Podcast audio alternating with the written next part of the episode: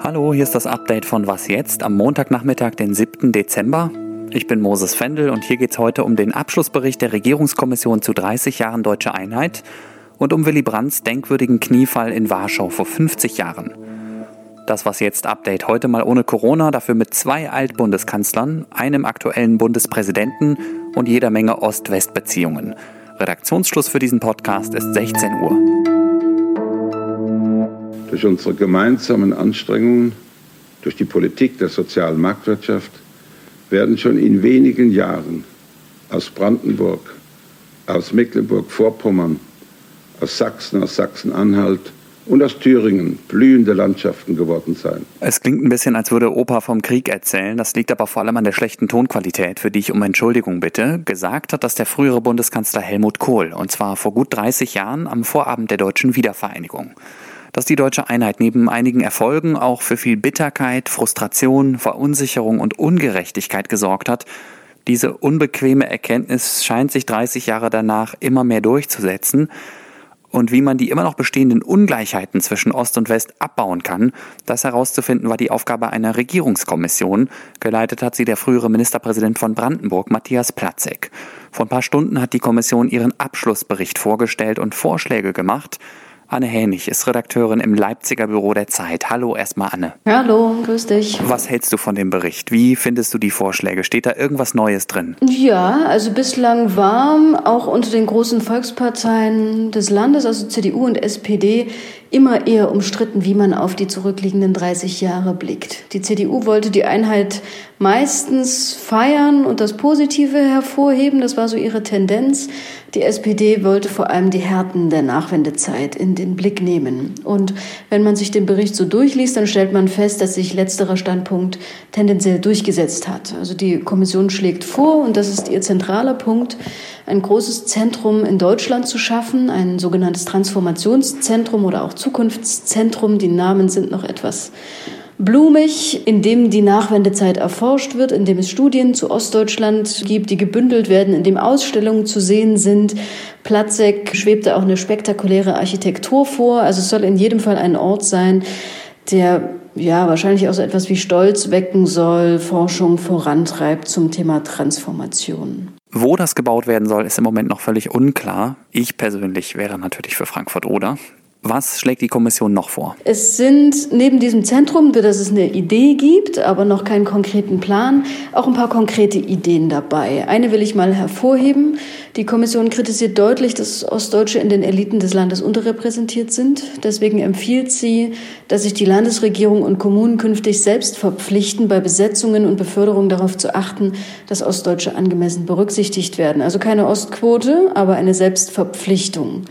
Außerdem soll die Repräsentanz Ostdeutscher in Führungspositionen künftig jedes Jahr im Einheitsbericht ausgewiesen werden. Das klingt nach einer Kleinigkeit, das gab es aber bislang noch gar nicht. Es musste umständlich erst ein großes Forschungsprojekt gestartet werden, bis man mal ein paar Zahlen hatte. Das soll künftig anders werden. Und wie bewertest du das jetzt? Ist es eine Kehrtwende im Umgang mit der Wiedervereinigung und ihren Folgen? Es ist keine Kehrtwende, aber es ist der Versuch zu Punkten, die jetzt schon mehrfach in der öffentlichen Debatte thematisiert worden sind. Wie geht es weiter mit Ostdeutschland? Was ist schiefgelaufen? Gelaufen in Ostdeutschland? Woher kommen auch so ein paar Verhärtungen in dieser Region? Es ist zum ersten Mal gelungen, dafür jetzt ein paar konkrete Vorschläge vorzulegen und politisch Machbares vorzuschlagen. Und so wie ich das höre, hat die Bundeskanzlerin die Kommission aufgefordert, groß zu denken und auch bitte schon ein paar Handlungsempfehlungen vorzulegen. Sie hat auch schon einen Blick auf das Endergebnis geworfen am vergangenen Donnerstag und offenbar ist die Kanzlerin zufrieden und hat es im Sinn, in den letzten Monaten der Legislaturperiode, die uns ja bevorstehen, da einiges noch umzusetzen. Danke, Anne. Danke dir. Wir bleiben erstmal in Ostdeutschland bei einem Thema, bei dem die ungenügend verwirklichte deutsche Einheit zumindest ein Teilaspekt ist. Es geht um die Regierungskrise in Sachsen-Anhalt. Da hat der Ministerpräsident Rainer Haseloff ja letzte Woche seinen Innenminister Holger Stahlknecht entlassen. Entzündet hat sich der Streit an der eigentlich längst beschlossenen Erhöhung der Rundfunkgebühr um 86 Cent, die die dortige CDU-Landtagsfraktion nicht mittragen will. Diese Woche stehen ein paar wichtige Vorentscheidungen oder zumindest Weichenstellungen an. Morgen trifft sich erstmal der Koalitionsausschuss der Kenia-Koalition und übermorgen stimmt dann der Medienausschuss des Landtags darüber ab, welches Votum er den Abgeordneten für die Abstimmung nächste Woche empfiehlt. Jetzt sind die Grünen mit einem neuen Vorschlag um die Ecke gekommen, wie man die Regierungskrise vielleicht gesichtswahrend lösen könnte. Die Fraktionschefin der Grünen im Magdeburger Landtag, Cornelia Lüdemann, hat sich heute dafür ausgesprochen, die Abstimmung nächste Woche freizugeben. Ich zitiere sie mal. Wir brauchen eine Abstimmung im Landtag. Wir brauchen eine Situation, wo jeder Abgeordnete für sich mit seinem Namen und seiner Stimme sich äußern kann und zu diesem Staatsvertrag verhalten kann. Heute vor 50 Jahren kniete Willy Brandt in Warschau vor dem Denkmal für den Aufstand im jüdischen Ghetto. Ein Bild, das um die Welt ging. Der Emigrant und Widerstandskämpfer, der selbst ohne Schuld war, bekannte mit seinem Kniefall deutsche Schuld und bat um Vergebung. Darin lag die Größe dieser Geste Willy Brandts. Bundespräsident Frank-Walter Steinmeier in einer Videobotschaft zum 50. Jahrestag des Kniefalls von Warschau. Willy Brandts Geste war so etwas wie der Grundstein dafür, dass sich die Beziehungen zwischen Deutschland und Polen normalisieren konnten. Sie sind seitdem sehr viel besser geworden, das können wir, glaube ich, festhalten. Aber sie sind im Moment auch nicht so gut, wie ich sie mir persönlich wünschen würde zum Nachbarland. Das liegt daran, dass Willy Brandts Kniefall in Polen zumindest von manchen Leuten anders gesehen wird als hier. Es gibt Stimmen, die von einer deutsch-polnischen Pseudo-Versöhnung sprechen.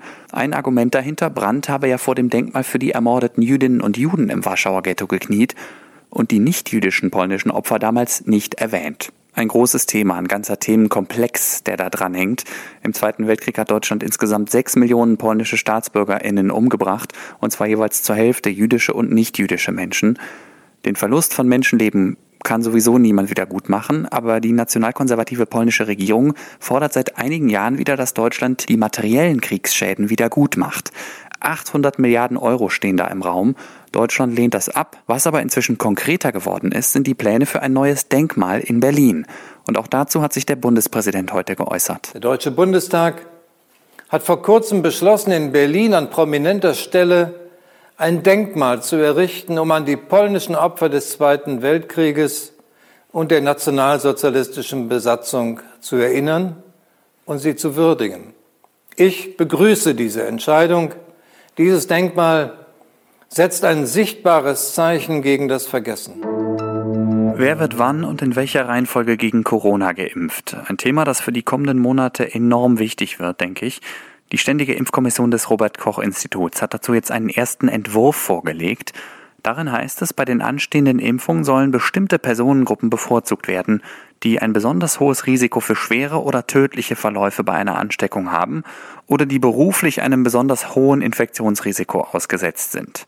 Konkret sind das unter anderem BewohnerInnen von Senioren- und Altenpflegeheimen sowie Menschen ab 80 Jahren. Außerdem empfiehlt die Impfkommission, das Personal in Notaufnahmen, in der Transplantationsmedizin und in der Altenpflege zuerst gegen das Coronavirus zu impfen. Insgesamt geht es in dieser ersten Gruppe um mehr als 8,6 Millionen Menschen. Und jetzt habe ich doch noch über Corona gesprochen. So ist das manchmal mit dem, was man sich am Anfang vorgenommen hat. Am Ende zwingt einen die Realität dann doch die Pläne nochmal ein bisschen zu ändern. Was noch? Können Sie gut zeichnen? Sind Sie kreativ und technisch versiert? Hätten Sie Lust, mal eine Raumstation mitzugestalten, dann hätte ich eventuell was für Sie. Der Chef der russischen Raumfahrtbehörde Roskosmos, Dmitri Ragorsin, hat auf Facebook um Vorschläge für eine neue Raumstation gebeten. Es geht anscheinend um eine Nachfolgestation für die internationale Raumstation ISS. Seine Behörde müsse bald abschließende Entscheidungen treffen, so Ragorsin. Ich erwarte von Ihnen kompetente Vorschläge zur Zusammensetzung der Module, zum Design, der Form, der Höhe und ihrer Umlaufbahn. Naja, versuchen kann man es ja mal. Ob Ihre Vorschläge allerdings Gehör finden, steht auf einem anderen Blatt. Ich wäre da eher vorsichtig, denn Russland ist ja traditionell ziemlich misstrauisch, sowohl gegenüber seinen eigenen, aber erst recht gegenüber ausländischen Staatsbürgerinnen. Nicht, dass sie am Ende noch für einen Agenten oder eine Spionin gehalten werden. Das war Was Jetzt am Montagnachmittag. Ich bin Moses Fendel und freue mich über Ihre Nachrichten an wasjetzt.zeit.de. Danke fürs Zuhören und bis bald.